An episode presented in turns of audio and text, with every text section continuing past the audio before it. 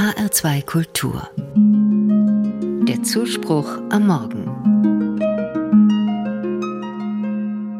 Am Ende des Jahres hatte er immer Geburtstag, mein Onkel Winfried. Kurz vor seinem 71. Geburtstag ist er gestorben. Dass wir seinen 70. noch mit ihm feiern konnten, hat uns sehr gefreut.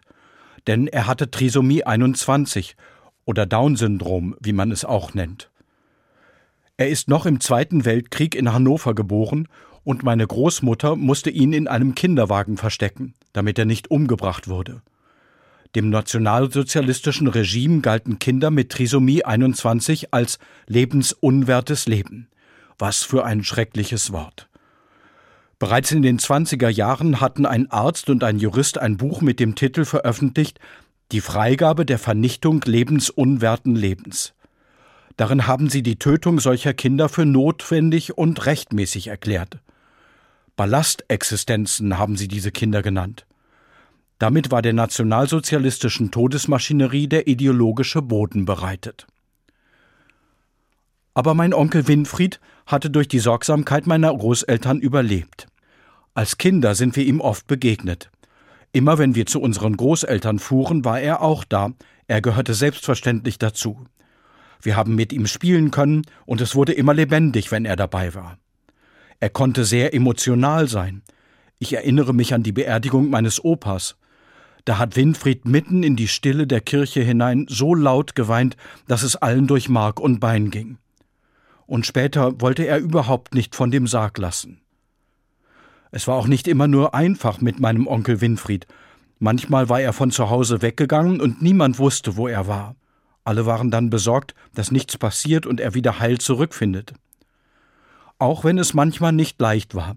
Wir erzählen in unserer Familie heute noch gern von Winfried. In den letzten Jahren seines Lebens hat er in einer betreuten Wohngemeinschaft gelebt mit lauter Frauen und Männern, die auch Trisomie 21 hatten. Dort haben ihn auch alle gern gemocht. Und dort ist er auch gestorben.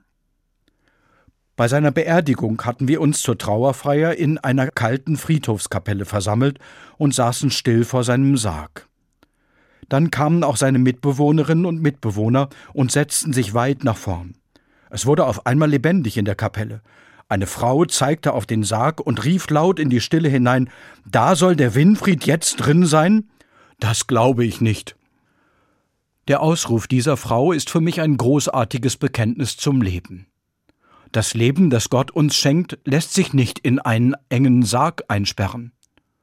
Zum Leben gehören Farben und Klänge, Lachen und Tränen, Liebe und Freundschaften, all das reicht bis in Gottes Himmel hinein.